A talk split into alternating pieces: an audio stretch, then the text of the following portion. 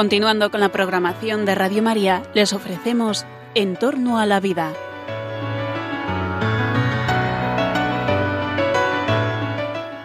Es un espacio dirigido por José Carlos Avellán y Jesús San Román. Buenas noches, queridos oyentes de Radio María. Os saluda José Carlos Avellán. En la noche del viernes, del viernes 24 de marzo, recién estrenada la primavera, con nieves por los sitios de España, con un fin de semana maravilloso por delante, te invitamos a que nos acompañes en la próxima hora en este tu programa de Radio María, En torno a la vida. En torno a la vida. Analizaremos en este programa con expertos cuestiones de actualidad que tienen que ver con la vida humana, con la salud, con la enfermedad, con la vida y la muerte, con, las amenazas y las oportunidades que nos presentan los desarrollos biotecnológicos, todo lo que configura el campo de la bioética. La bioética, esa ciencia que estudia los aspectos éticos de las intervenciones médicas, clínicas e investigativas que tienen que ver con la vida humana. Pues para hablar hoy de los temas de la bioética, contamos en el estudio con don, Jesús San Román, doctor en medicina, profesor de la Universidad Rey Juan Carlos y experto bioeticista. Buenas noches, Jesús. Buenas noches, Pepe. Encantado, como siempre, estar aquí. Aprovecho para presentarles también una invitada de lujo que tenemos de nuevo en el programa, que es la profesora Marta Albert, doctora en Derecho, especialista en Bioderecho, en Derecho sobre la Vida Humana y en Filosofía del Derecho, eh, también en la Universidad Rey Juan Carlos en Madrid. Marta, muy buenas noches, muy bienvenida en Torno a la Vida una vez más. Muy buenas noches, Pepe. Muchas gracias. Bueno, tenemos temas apasionantes y temas que van a interesar muchísimo a nuestros oyentes, pero antes que nada os recuerdo que el programa está marcadísimo por las inminentes jornadas y festividades y celebraciones del Día de la Vida, el Día de la Defensa de la Vida Humana. El día 25 de marzo fue declarado hace bastante tiempo como un día en el que nos acordamos especialmente de los más vulnerables, de las vidas amenazadas, de los embriones, de los fetos humanos, humanos, de los niños, de los mayores con enfermedades, de todas las personas que están con su vida especialmente eh, vulnerable o frágil esta eh, y hablaremos al final del programa os daremos algunos avisos para que podáis disfrutar de las cosas que se están organizando en Madrid y, y acaso en otros sitios de España con motivo de esta celebración de este, de este tema de la vida en torno a la plataforma Sí a la Vida que mañana pues inaugurará actos en, eh, por toda España. Bueno, pero eh, temáticamente hablando, el tema del programa de hoy es un tema grave eh, y es un tema importante que nos afecta a todos, en tanto que somos personas que llegaremos al final de nuestras vidas y si Dios quiere mejor o peor, con mejores condiciones de salud o peor, pero al final, eh, con los años, pues algún momento nos veremos atendidos por los médicos o en los hospitales, etcétera.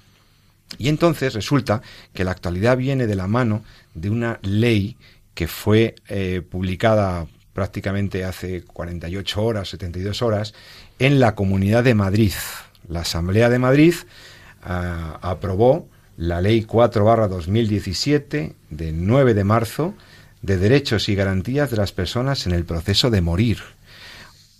Hay algunas comunidades autónomas que ya habían legislado, habían intentado establecer eh, qué condiciones, qué garantías y qué derechos tenían que tenerse en cuenta cuando las personas están en el último, en la última fase de la vida y los, se enfrentan pues a, la muerte y a la, al final de sus días y en, en esos momentos finales esperan que se les garanticen ciertos derechos. Se habla mucho de la muerte digna, se habla mucho de la eutanasia y entonces la Comunidad de Madrid ha querido legislar también sobre este tema. Y entonces sus representantes legítimos en la Asamblea de Madrid, pues efectivamente han sacado adelante una norma que merece algún comentario y que, y que haremos eh, en este programa, porque eh, mirad, cuando el legislador se enfrenta a la necesidad de regular los tratamientos o las atenciones debidas a los pacientes, a las personas en situaciones tan delicadas y tan vulnerables, maneja conceptos que conviene ser aclarados. ¿Cuáles son los derechos de un paciente? ¿Qué derechos tenemos los usuarios de los servicios médicos frente a los profesionales de la salud, frente al centro médico? ¿Y qué deberes y qué derechos tienen también los profesionales sanitarios en estas situaciones? ¿Qué valores hay ahí en juego? ¿Qué bienes jurídicos hay en juego? La autonomía de las personas, su libertad, su capacidad para decidir. Tengo derecho a determinarme, incluso a pedirle a mi médico que em, en un momento determinado suspenda un tratamiento o directamente que me aplique una eh, inyección letal? ¿Tendría, ¿Tendría derecho el paciente a exigirle al médico que le administre un fármaco que acabe con su vida en la pretensión de acabar definitivamente con el dolor o con el sufrimiento? ¿Se debe legislar sobre la eutanasia? ¿Se debe autorizar una cosa así como la eutanasia? ¿O más bien deberíamos apostar como venimos diciendo en estos micrófonos, por una atención integral a la vida humana en los momentos finales, por una atención a través de los cuidados paliativos, entendidos como cuidados integrales a la persona, deberíamos apostar más bien por presupuestar y dotar a todos los servicios médicos de los adecuados recursos para que las personas, pues que al final están en el final de sus días, realmente se sientan acogidas, acompañadas en un proceso de humanización de la muerte. Necesitamos rehumanizar esos procesos, acabar con situaciones como las que se están planteando por algunos grupos políticos que reivindican la muerte a petición o la legalización del suicidio asistido, cosa que no ocurre más que en dos o tres lugares de Europa y en el estado de Oregón, algo completamente anómalo. Los profesionales de la salud están para cuidarnos, para curarnos, cuando no pueden curarnos, cuidarnos. Pero puedo pedirle, puedo exigirle a mi médico que suspenda un tratamiento que me puede hacer un bien. ¿Puedo pedirle a un médico que me administre una solución, un, un fármaco que acabe con mi vida? ¿Y tendría derecho él a resistirse a eso? ¿A objetar? Bueno, son cosas que tiene que ver el legislador. Tiene que garantizar los derechos de los pacientes, pero también los derechos de los profesionales de la salud y establecer con claridad los deberes. ¿Para qué? Para que haya seguridad jurídica. Seguridad jurídica, sí, sí, que la gente sepa a qué atenerse. El derecho tiene que proporcionar certezas, seguridades. El, derecho tiene que garantizar bienes que constitucionalmente están reconocidos. Y eso es lo que parece que ha intentado la ley de la Asamblea de Madrid, la ley de la Comunidad de Madrid, para el ámbito territorial y competencial de la Comunidad de Madrid, pero no sabemos si lo ha conseguido muy bien. Así que el, el escenario, el tema está presentado. Tenemos una nueva ley que pretende asegurar los derechos y las garantías de las personas en el proceso de morir. Y ahí tenemos mucho que decir sobre el articulado de esta ley. ¿Realmente esta ley está dejando paso a la eutanasia? ¿Realmente los madrileños tenemos unos representantes políticos que están permitiendo, dejando una puerta abierta a conductas que van contra la deontología médica? Vamos a hablar de eso con médicos, con expertos, con juristas y espero que te interese mucho el programa porque si estás en un hospital en la Comunidad de Madrid estará regulado por esta ley. Entonces vamos a atender muy bien a lo que nos dicen los expertos y vamos a intentar darte criterios, luces y vamos a ver las luces y las sombras de este, de este proyecto de ley que, como todos, pues tiene sus virtudes y sus defectos. Tiene cosas buenas y cosas que son ah, mejorables. Vamos a comentarlo de la mano de los expertos que tengo aquí en el estudio, pero antes de eso, em, permitidme que, como tengo un invitado eh, a través del teléfono, que llamemos por teléfono a este experto y que, y que, nos, y que nos diga qué le parece esta nueva ley. Vamos a intentar hablar con el doctor José Jara, presidente de Abimaz, de la Asociación de Bioética de Madrid, y bioeticista y profesor en la Universidad Francisco de Vitoria, en Madrid. Ahora creo que podemos conectar con él. Buenas noches, doctor Jara. Hola, buenas noches. Muchas gracias por atendernos en los micrófonos de Radio María en Entorno a la Vida una vez más. Eh, doctor, estamos intentando analizar las virtudes y defectos de esta ley de la Comunidad de Madrid que hemos, hemos eh, visto publicarse esta misma semana, la ley de 9 de marzo de derechos y garantías de las personas en el proceso de morir. Como experto en bioética, como médico, como persona que valora las conductas médicas, como experto en ética médica también, ¿Qué, podría decirnos como los, los, aspectos positivos y los aspectos negativos de esta norma? Bueno, eh, pues en primer lugar, la verdad es que hay que hacer una valoración bastante eh, sosegada sobre esta ley, porque como todas las leyes eh, incluyen aspectos que mejoran otros tipos de legislaciones, como la legislación que hay sobre este mismo tema en Andalucía, pero por otra parte, pues también dejan aspectos ahí que en el articulado de la ley parecen más bien equívocos o oscuros respecto a lo que se espera de los, de los profesionales. ¿no? Eh, lo primero que me gustaría aclarar para eh, los oyentes de Radio María es que no estamos ante una ley de promoción clara de los cuidados paliativos. La ley eh, se denomina Ley de Derechos y Garantías de las Personas en el Proceso de Morir. Por lo tanto, parece que establece como una situación de conflicto entre deberes que hay que eh, asegurar, como si no estuvieran actualmente pues eh, bien defendidos, y por otra parte la ley habla de contribuir a la seguridad jurídica de los profesionales, dando también un poco eh, parece ser por supuesto que eh, los profesionales que actúan correctamente no se encuentran respaldados por la legislación vigente. Y eso pues la verdad es que creo que no es verdad. Eh, no conozco de ningún caso de ningún médico que actuando correctamente en la atención a, a los pacientes en el proceso de morir pues haya aparecido ningún caso mediático ni judicial por actuar correctamente. Entonces qué tipo de seguridad jurídica eh, se pretende eh, asegurar, cuando yo creo que hasta actualmente todos los profesionales entendemos que, si se actúa correctamente en todo el marco jurídico que tenemos, pues no hay, no hay ningún tipo de, de conflicto. O sea que ya de entrada la ley parece que presenta un escenario de posible conflicto eh, que actualmente pues se parece inexistente, ¿no? Eso ya llama un poco la atención. Bien, ese es un aspecto importante en una, en una primera visión. La contraposición o la, o la contraposición falsa o aparente que pudiera presentarse entre, entre la legislación y el, y el comportamiento habitual de los doctores y de los médicos, que no hay por qué poner en, eh, en duda, tampoco su cumplimiento del ex artis, ¿no? Claro, o sea, exactamente, o sea, actualmente, ¿por qué no hay ningún problema? Pues porque tenemos de marco la Lex Artis, las normas de buena práctica clínica, y entonces, bueno, pues, eh, pues en base a eso, la atención que se está dando a la gente, pues en este tema, como en otros temas, pues es, la, la, adecuada. O sea, este tipo de, tema, la verdad es que a mí me gustaría saber exactamente cuál es la intencionalidad de los políticos para hacer una ley justamente sobre el proceso de morir, cuando lo que se está hablando de garantizar el respeto a la dignidad de las personas, defender la, eh, la de los pacientes, la, seguridad jurídica de los profesionales, pues todo eso se podría decir exactamente lo mismo de eh, los derechos a ser atendido en un servicio de urgencia, a ser atendido en una eh, consulta clínica o a ser atendido durante una hospitalización. Eh, ¿Por qué precisamente se hace una ley sobre el proceso de morir y no se hace respecto a otro tipo de temas? ¿Qué aporta esto sobre la Ley General de Sanidad que tenemos ya o sobre la Ley de Autonomía del Paciente? Eso le iba a decir. ¿Cuál es la novedad respecto a la Ley 41-2002, la de Autonomía del Paciente? Yo no he encontrado demasiadas especificaciones que pudieran dar más seguridad a los, a los clínicos, a los profesionales y a los mismos usuarios y pacientes. Claro. En cambio, eh, sí que en la ley pues aparecen eh, algunos articulados que desvinculados de lo que es todo el, contexto de la ley, pues sí que parecen absolutamente equívocos, ¿no? Por ejemplo, cuéntenos alguno en concreto, doctor. ¿Algún pues, artículo que a usted le llame la atención que diga, pero bueno, ¿y esto por qué? Sí, pues mira, exactamente tengo aquí delante eh, mío el artículo de la ley con el, el, artículo 16 en el apartado 7. Dice, si el médico responsable del tratamiento discrepare de la voluntad del paciente, Dicha negativa deberá motivarse, se comunicará de forma inmediata a la dirección del centro y ésta adoptará las medidas necesarias para garantizar el respeto a la voluntad y dignidad del paciente.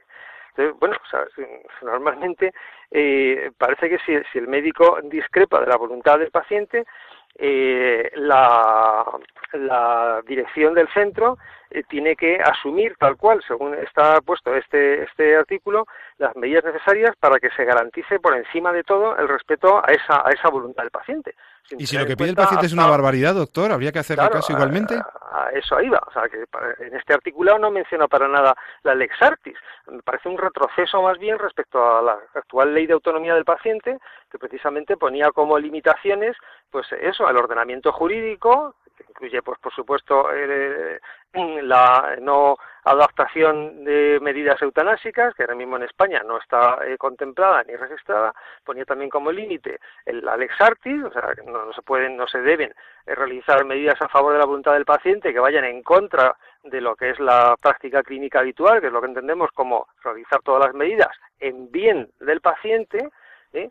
Y, eh, y, que las situaciones que el paciente solicite en un documento de voluntades anticipadas no se adapten a las circunstancias reales, precisas que se están viviendo en ese momento. aparece la, la, redacción de la Ley 41-2002, Autonomía del Paciente, parecía que eh, llenaba todos los posibles huecos y daba, por tanto, claridad respecto a diferentes posibles, posibles situaciones de conflicto que se pudieran presentar. Entonces, si la Ley de Autonomía... Perdón. Perdón. Sí, simplemente quería decir que, este artículo, en cambio, parece que emborrona o de alguna manera difumina la claridad que teníamos en la ley anterior. Eso le iba a decir, si los derechos de los pacientes ya estaban suficientemente garantizados en la ley de autonomía del 2002, ¿cuál es la novedad de esta ley y por qué le preocupa, doctor? Bueno, pues me preocupa porque eh, está precisamente cuando aparecen situaciones de indefinición, como lo que puede dar lugar esta nueva ley, eh, la repercusión que eso puede tener sobre los profesionales es que los profesionales al revés, en vez de actuar pues eh, sin, ningún tipo de eh, problemas eh, mentales respecto a si lo que estás haciendo es correcto o incorrecto, porque ya tienes el respaldo normal de la ley, de la ley Sartre, pues se planteen situaciones de abandono que hasta ahora mismo no se estaban dando, o sea, que los pacientes pidan algo que va en perjuicio suyo, o si el paciente no puede decidir por sí mismo, lo pida los familiares, y el, el, médico se vea simplemente pues con el miedo a ser sancionado por no estar respetando esa voluntad del paciente o de, de, los familiares en su caso. Y en vez de actuar correctamente como hasta ahora, intentando persuadir a las personas, explicarles lo que se hace y por qué se hace, que es lo que la situación que ahora mismo se vive, las situaciones normales, todos los días se mueren eh, eh, un número importante de personas en los hospitales o sea, no estamos hablando de situaciones eh, extraordinarias, eh, imprevisibles, extraordinarias. O sea, es la, práctica clínica de atender a las personas en el proceso de morir, forma parte de la, de la práctica clínica habitual de nuestro día a día. Entonces, eh, que aparezcan mm, sanciones, como esta ley habla de sanciones graves, no más o menos graves, por no respetar la voluntad del paciente, pues lo que puede dar lugar es que los, los médicos, en vez de implicarnos con nuestra profesión, en vez de implicarnos con eh, con los pacientes y con sus familiares, pues demos un paso atrás y simplemente pues sea pues el respeto por encima de todo y sin ningún tipo de, conversación, de diálogo eh, entre eh, paciente y, profesional sanitario. Claro. Y entonces, em, ese es un riesgo clarísimo cuando se sobrevalora la autonomía y se potencia de esa manera fuera de lo, de lo razonable, pero también me preocuparía que dejara alguna puerta abierta a actuaciones claramente contrarias al exartis, como podrían ser actuaciones eutanásicas. ¿La ley deja, deja cerrada bien esa puerta? Pues eh, ahí tenemos una situación de indefinición, porque por un lado la ley sí que define claramente lo que es la sedación paliativa, y ese es un dato a favor eh, que también hay que mencionar. En otras legislaciones autonómicas hablaba simplemente de derecho a la sedación, y ahí sí que estamos hablando de, una puerta abierta, pero de par en par, a actuaciones eutanásicas, aplicando sedaciones a dosis tóxicas o, sedaciones en casos en los que no está indicado. Eh, en esta ley sí que se define el concepto de, sedación paliativa, mencionando que solamente tiene sentido aplicarla cuando hay síntomas que no responden a las medidas habituales, síntomas refractarios.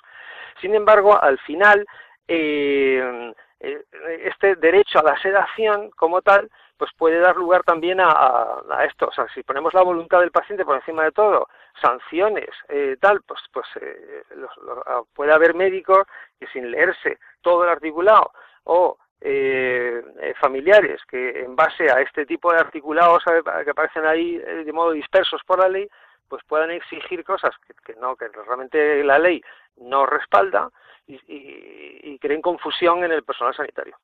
Ya, o sea, que si ahora mismo una persona, un familiar, em, le exigiera o le pidiera al, equipo responsable, al médico responsable, eh, una sedación paliativa, eh, y no es protocolaria, es decir, no está indicada, es decir, mm, ¿tendrían que hacerle caso? Claro, pues es lo que estoy diciendo, que nos situamos en una situación de indefinición. Eh, vuelvo otra vez al artículo que le mencionaba antes, que habla de que si el médico responsable del tratamiento discrepare de la voluntad del paciente, pues la dirección del centro debe adoptar las medidas correspondientes para que esa voluntad se lleve a cabo eh, sin ningún género de duda.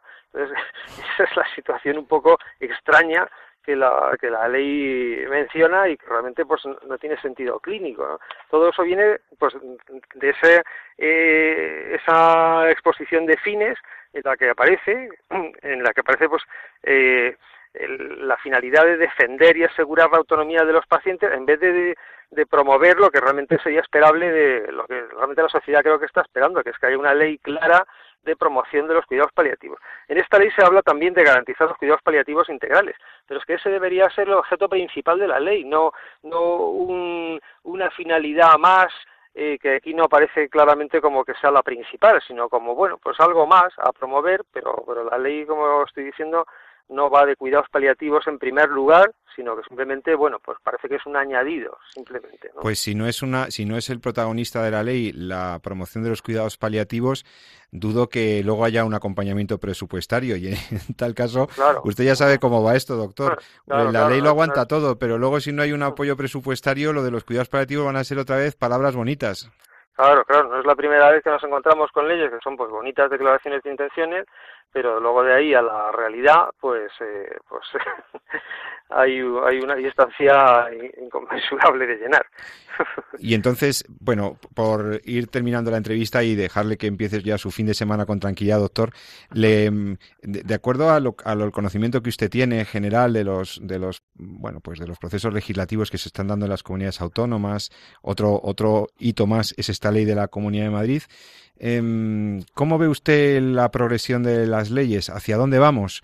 Eh, ah. ¿Estamos cediendo a las, a las peticiones de ciertos grupos y lobbies eh, políticos y, sociales que andan pidiendo eh, una ley autorizativa de la eutanasia? ¿Vamos hacia una desprotección de los pacientes? ¿Realmente se cree en esto de los cuidados paliativos? ¿Por dónde, ¿Hacia dónde vamos?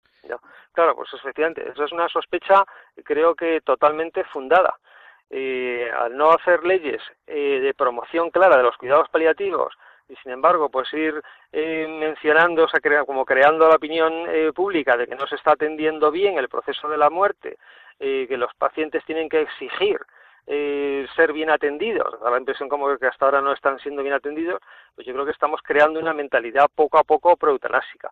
Seguramente que esos lobbies de presión que mencionaba y que son totalmente reales y existentes, eh, por ahora saben que eh, eh, plantear una ley de eutanasia pues iba a recoger pues bastante rechazo social y entonces da la impresión de ser esto pues un mecanismo más de ingeniería social para ir abriendo la puerta hacia ese planteamiento. ¿no? Otra cosa que tiene la ley que no queda para nada claro es la distinción entre medidas de soporte vital, que son las que se hacen en las UBIs, y la distinción entre eso y los cuidados básicos de nutrición e hidratación que, pues, son irrenunciables, que son irrenunciables en todo caso. Irrenunciables y, que forman parte de la atención básica que todo el mundo debe recibir en, las situaciones en las que la muerte pues se va eh, acercando. ¿no?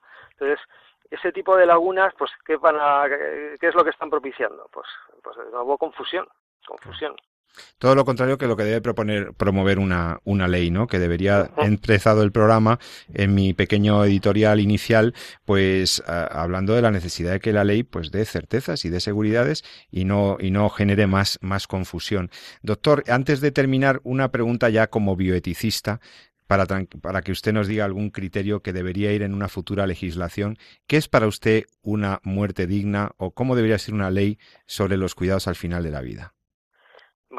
Evidentemente una muerte digna debe ser aquella eh, que propicie eh, la muerte mm, de modo que las personas eh, sepan lo que están viviendo, tengan capacidad, por supuesto, de decidir, de pedir asistencia espiritual o de ponerse, de reencontrarse con familiares o, o eh, solucionar eh, conflictos que, eh, que, hayan tenido ante su vida y que es lo que es un poquito pues pues llegar al final de la vida pues un poco con la conciencia tranquila y sobre todo celebrando además pues todo lo bueno que la vida seguramente nos ha ido dejando el bien que uno ha ido pudiendo hacer a lo largo de, todo su proceso existencial, ¿no?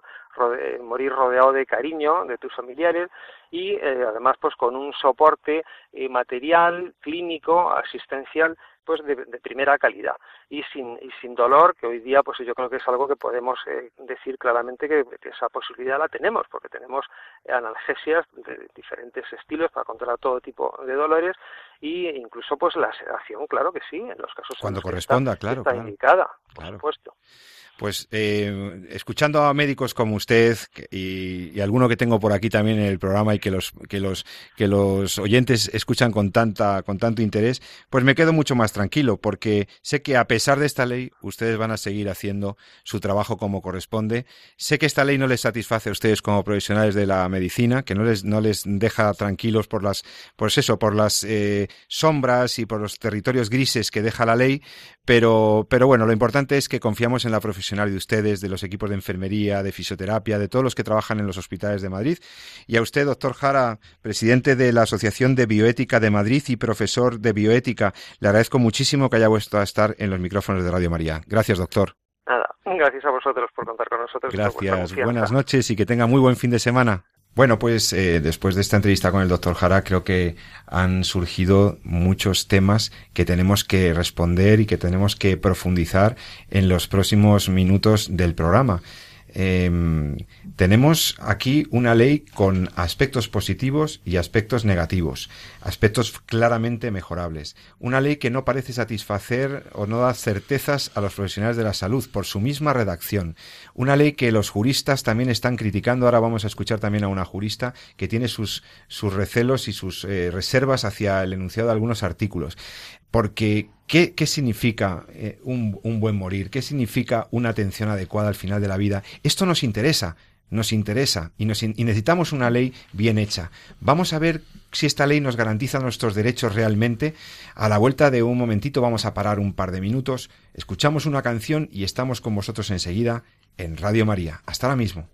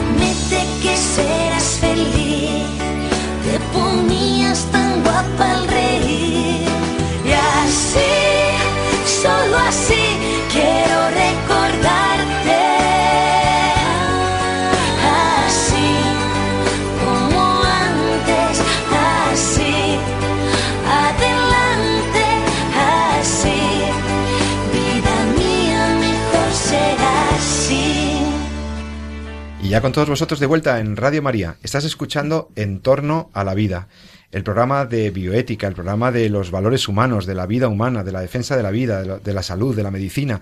Todos los temas que te apasionan y que te interesan están contigo en Radio María.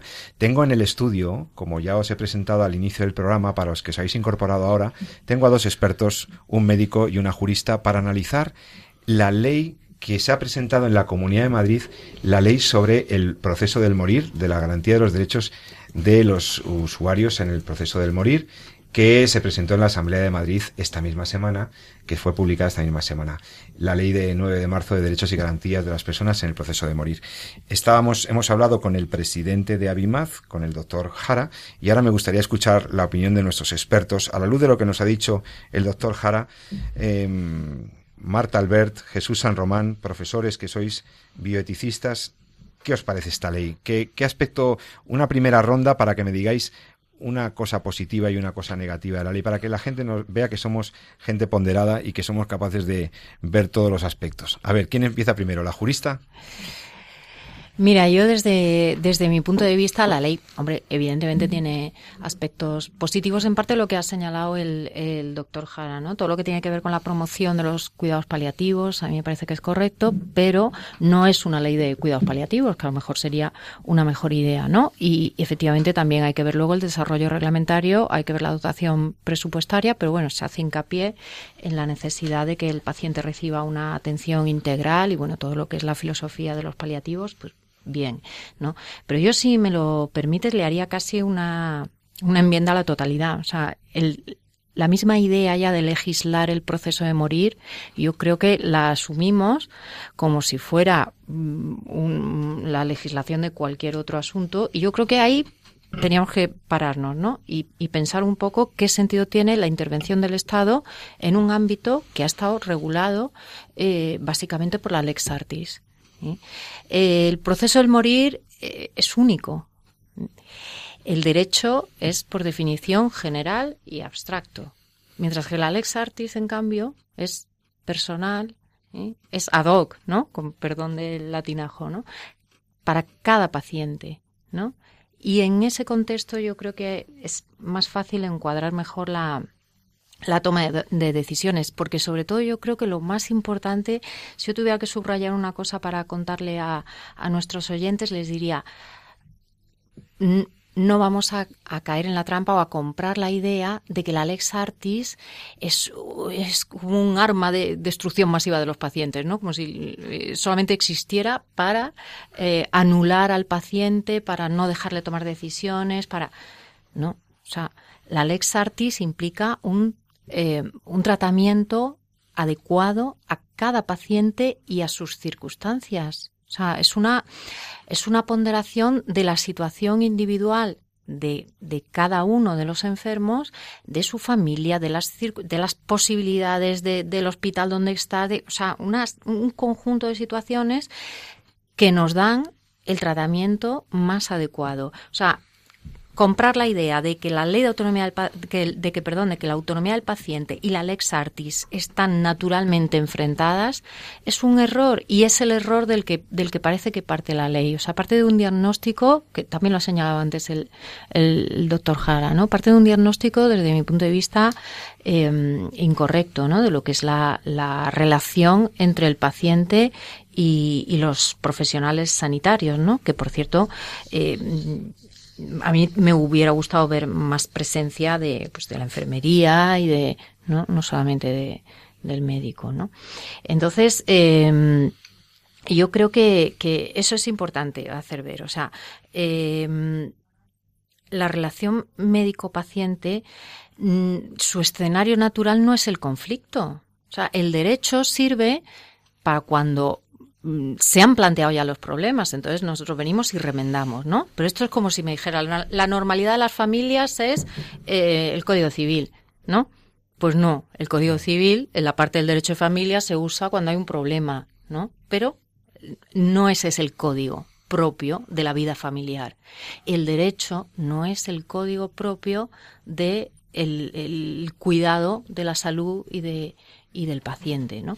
Entonces yo creo que, aunque sea una cosa muy general, pero yo creo que es importante tenerlo en cuenta, ¿no? Porque luego, digamos, toda la filosofía de la ley gira en torno a un presupuesto que es erróneo, ¿no?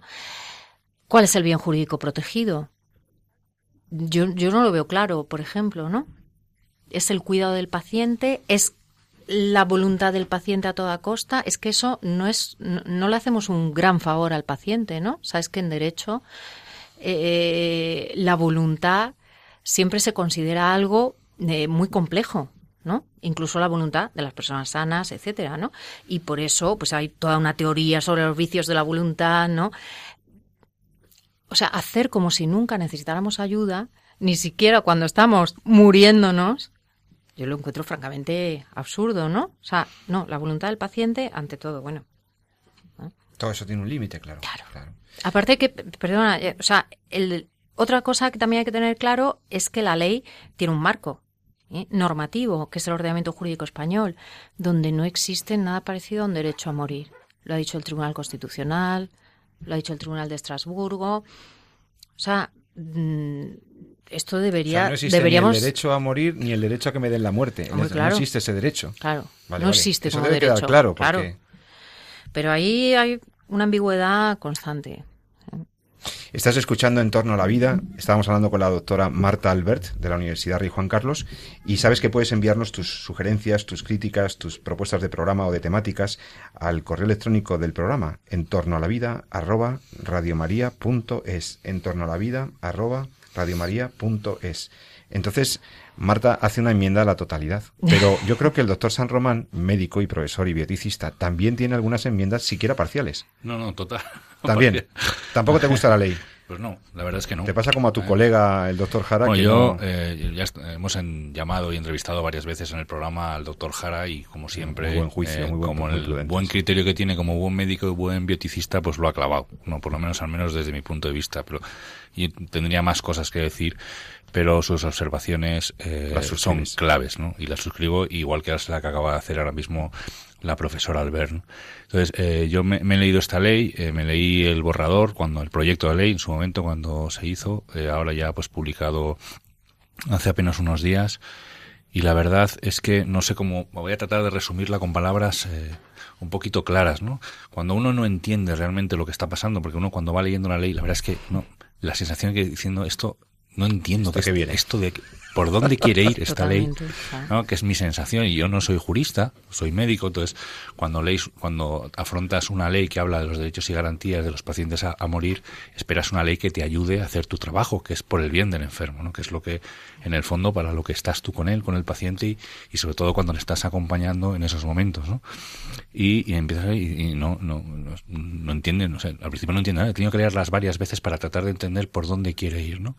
Y al final pues la sensación que me daba, digo, bueno, esto es una ley que en el fondo hay que entenderla en, en, el contexto probablemente político que estamos viviendo, de tratar de sacar una ley con el consentimiento de todos los grupos en un momento dado en el que es un tema caliente en la sociedad y que es una ley que lo que busca es, eh, bueno, la unanimidad de la Cámara, contentar a todo el mundo, decir que sí, pero luego decir que no, decir que no, pero luego dejar la puerta abierta al sí, y quien la va a pagar ahí vamos a ser los médicos, porque no vamos a tener muy claro como es como bien ha dicho el doctor Jara, eh, sí, detrás de, de, lo que estamos haciendo, que es lo que marcan los cánones y las pautas, porque ahora hablaremos un poquito de lo que hacemos al final de la vida, y si, si el ordenamiento jurídico va a estar ahí apoyando, defendiéndolo, o vete tú a saber, ¿no? Me explico, vamos a ver si, si consigo. Ponme dos ejemplos. Voy a poner un ejemplo.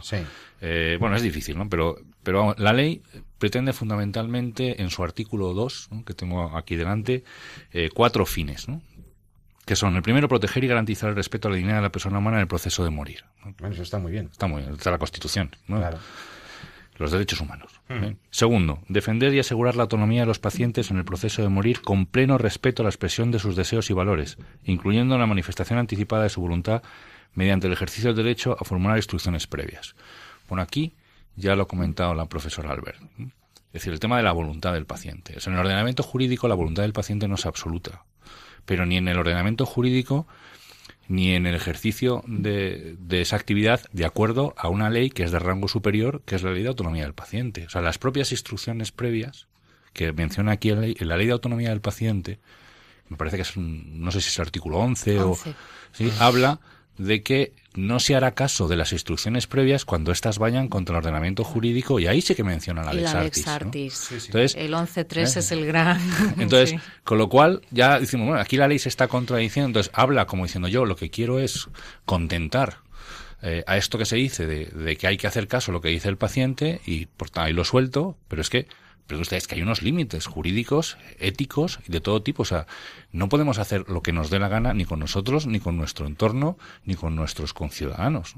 Hay un respeto a la voluntad del paciente, por supuesto, pero dentro de, unos de unas normas que están marcadas ¿eh? por el ordenamiento jurídico. Y cuando además estamos en un contexto clínico, existe la participación de otra persona, que es el médico, que actúa siempre en función de la lex artis, que muy bien ha definido ha definido Marta y que para nuestros oyentes eh, más o menos entiendan un poco a qué nos referimos, aunque la profesora Albert lo ha, definido muy bien, esto no, no es un manual, manual del Alex Artis, ¿no? Un ojalá, ¿no? Sino el Alex Artis, pues es eh, los tratamientos médicos que en ese momento, en una situación concreta, por eso se habla de ad hoc, ¿no? En una situación concreta son los que eh, se asumen en función del estado de la ciencia y del conocimiento que tenemos de la fisiología del cuerpo, de los tratamientos, del arsenal terapéutico, cuáles son los más adecuados para eh, eh, aplicar a un paciente concreto en una situación concreta. Y por tanto es algo cambiante, que decir, hoy un tratamiento puede ser desproporcionado y mañana puede ser el indicado, incluso, o al el revés. Mismo paciente, el mismo paciente en función de cosas nuevas que sepamos y esto lo hemos vivido. Yo he vivido en mi carrera tratamientos que están contraindicados, no se pueden aplicar,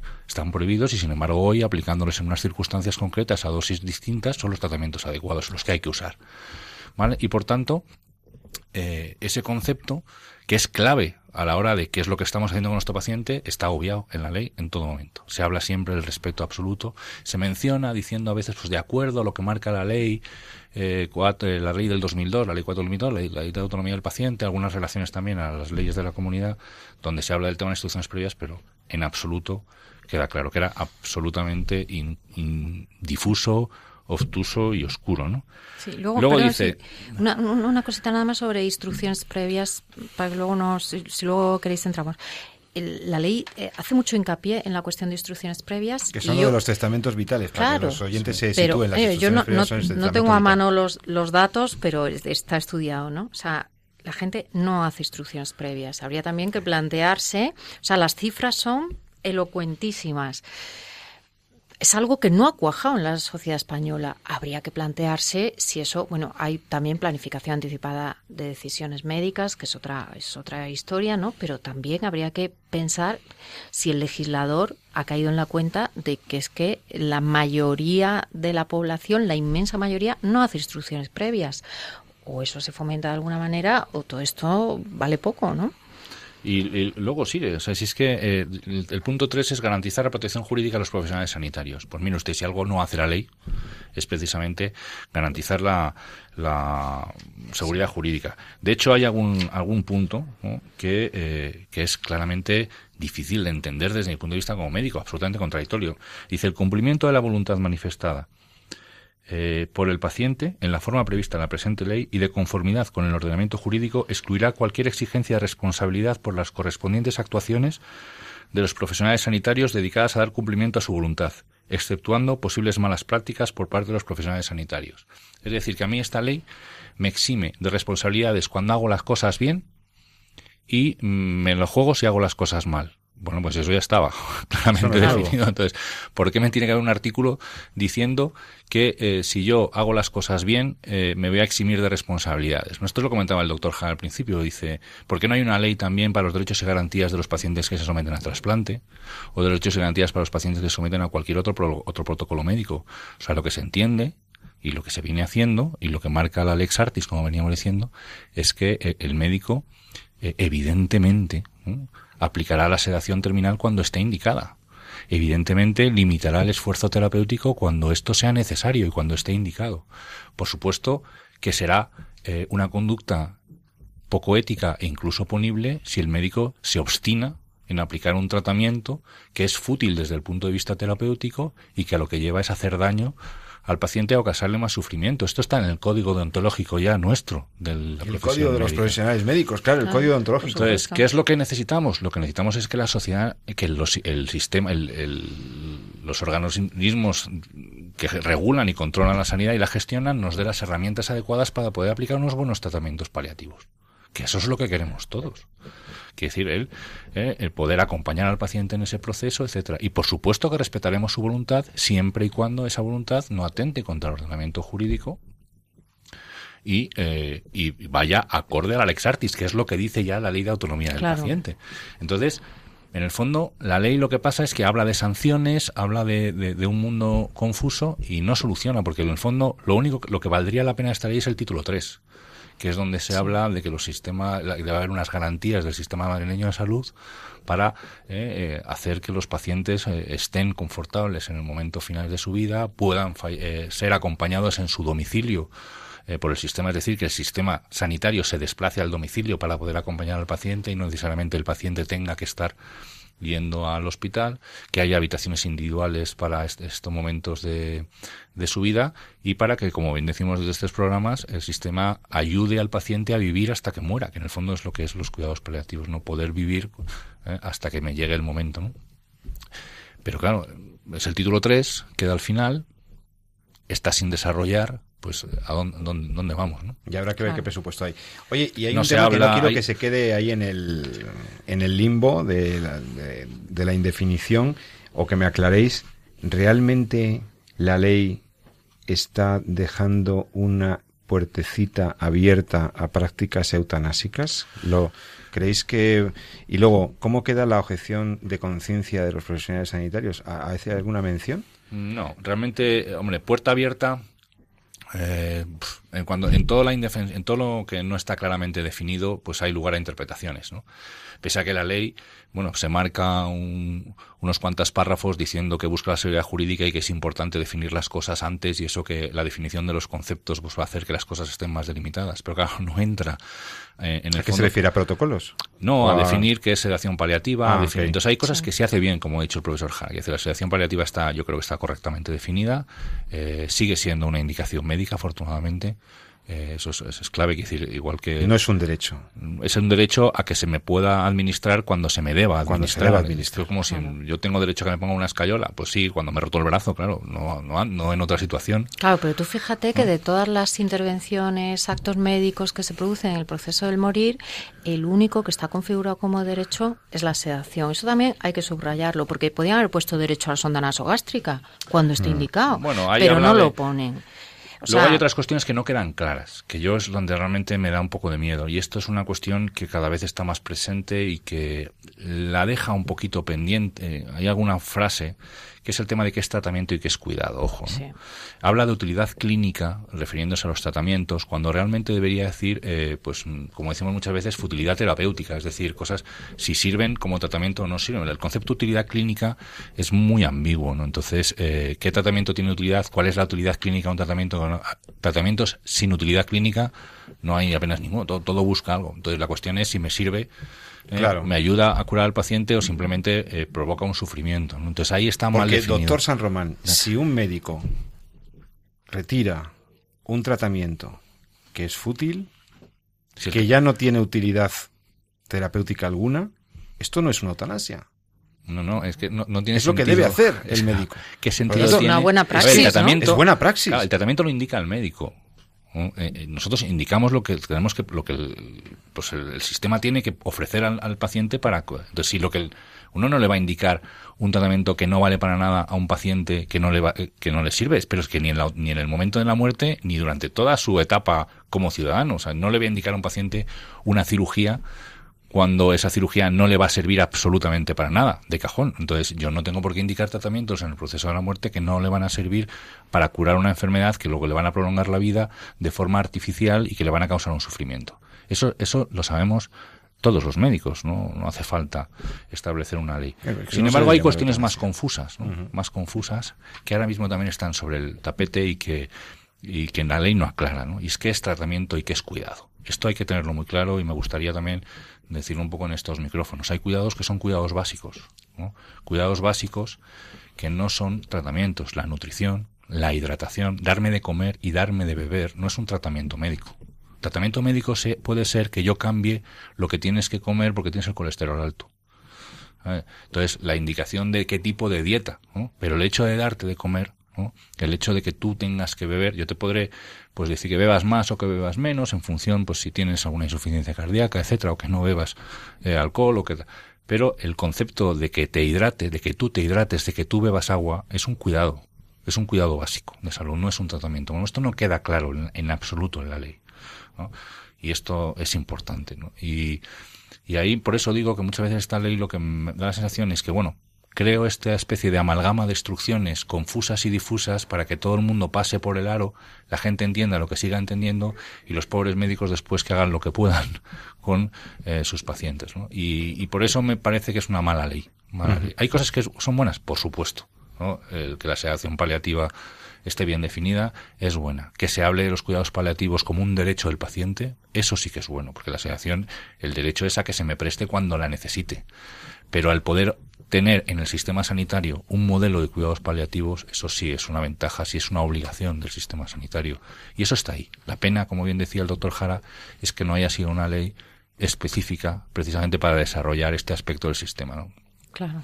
¿Alguna cosa más que decir sobre la ley, Marta? Pues, eh, pues bueno, un poco en respuesta a tu pregunta, yo diría, mira, el problema más bien, mm, no sé si abre la puerta o la cierra o, o qué, ¿no? El asunto es que, a ver, toda ley parte de una ponderación de intereses en conflicto, viene a ver dónde está el problema, etcétera, ¿no? Y, y conforme a ese diagnóstico, pues se toman medidas.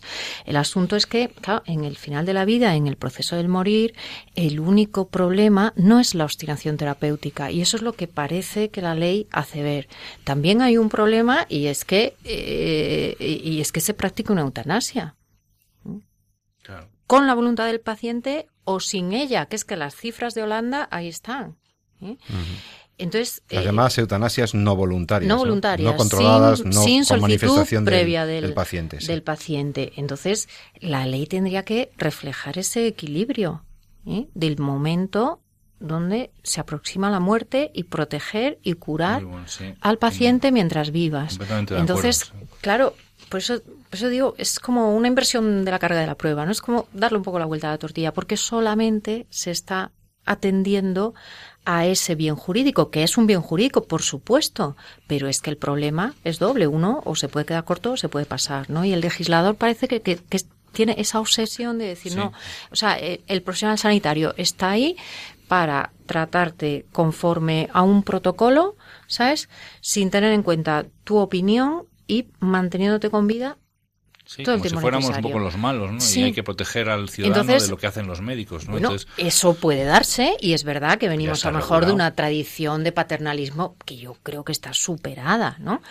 Pero también puede darse la otra circunstancia, ¿no? Una persona en unas condiciones súper frágiles que quiere dejar de sufrir y un profesional sanitario que con una presión asistencial brutal y con problemas de todo tipo en su trabajo que también ve una salida a la misma escasez de medios, etcétera. Por eso a mí me preocupa la tipificación, o sea, la clasificación de la sedación como que está bien, ¿eh? es cierto que está bien contemplada, pero eh, que, que, lo subrayen como un derecho implica una cierta normalización de esa conducta, ¿no? Es verdad que solamente cuando haya síntomas refractarios y esté bien indicada, etcétera, etcétera, ¿no? Pero va calando como una mentalidad, ¿no? Que ahí sí, va. es que realmente la ley no tiene por qué entrar tampoco en que el paciente tiene derecho a que el médico le administre un tratamiento cuando esté indicado. Pues de cajón, pues es, pues que, es, de cajón, si es que no tiene más misterio. O sea, ¿qué hay detrás de esto?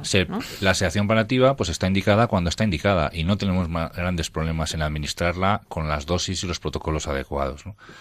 Hacer una ley para esto, pues lo que crea es una especie de confusión durante toda la lectura que, como bien dice Marta, dice para que parece es que hay que, el paciente tiene que respetarse la voluntad del paciente porque el médico en este momento es malísimo.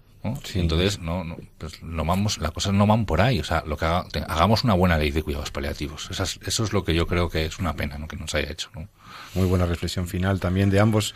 Pues, bueno, pues yo creo que el tema de la ley queda ya, hemos dado algunos indicaciones, algunas recomendaciones, algunas clarificaciones.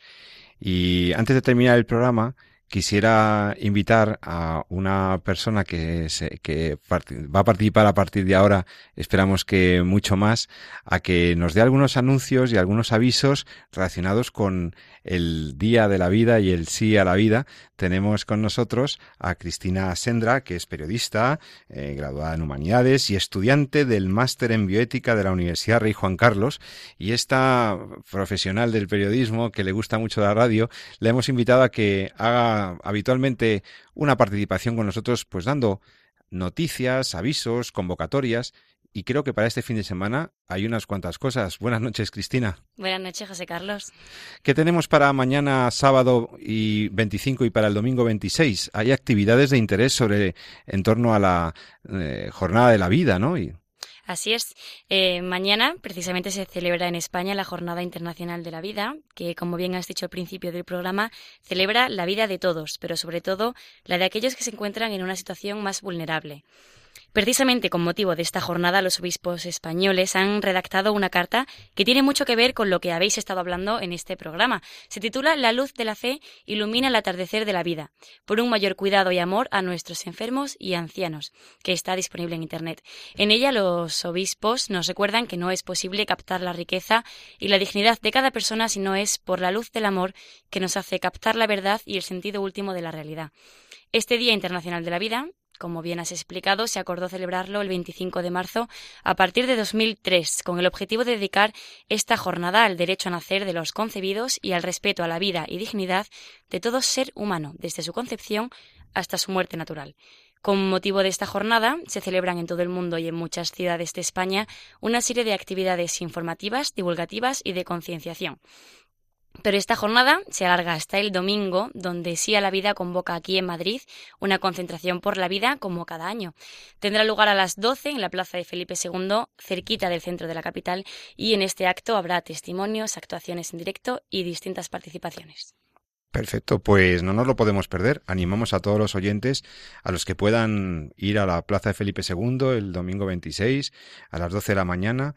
También hemos anunciado para también para los más jóvenes mañana sábado eh, la Fundación Madrid Más D organiza un gran evento para los jóvenes. De verdad que merece la pena que entréis en Fundación Más Vida y que consultéis el programa por si todavía podéis apuntaros o participar de alguna manera. Y, creo que está jalonado luego por, pues por toda la geografía nacional habrá algunas actividades que recuerden el valor inconmensurable, incondicional de toda vida humana. Pues muchas gracias, Cristina, por tus avisos y convocatorias. Hasta el próximo viernes, entonces. Hasta el próximo viernes. y de hoy aprovecho para despedirme ya de los expertos que nos han acompañado, por supuesto, el doctor San Román, que siempre está como conductor de este programa. Jesús, muy buenas noches y buen fin de semana. Muy buenas noches a todos. Gracias, Marta Albert, profesora de la Universidad Rey Juan Carlos, experta en bioderecho y en filosofía del derecho. Gracias, Marta, por estar otra vez con nosotros en el programa y muy buenas noches. Buenas noches y feliz fin de semana. Gracias. Y a todos vosotros, queridos oyentes, si dentro de dos semanas queréis volver a oír hablar de temas tan interesantes como estos. Si te interesa el programa, te esperamos dentro de 14 días en Entorno a la Vida. Y no lo olvides, disfruta el fin de semana, procura ser feliz, ama la vida y defiéndela. Muy buenas noches.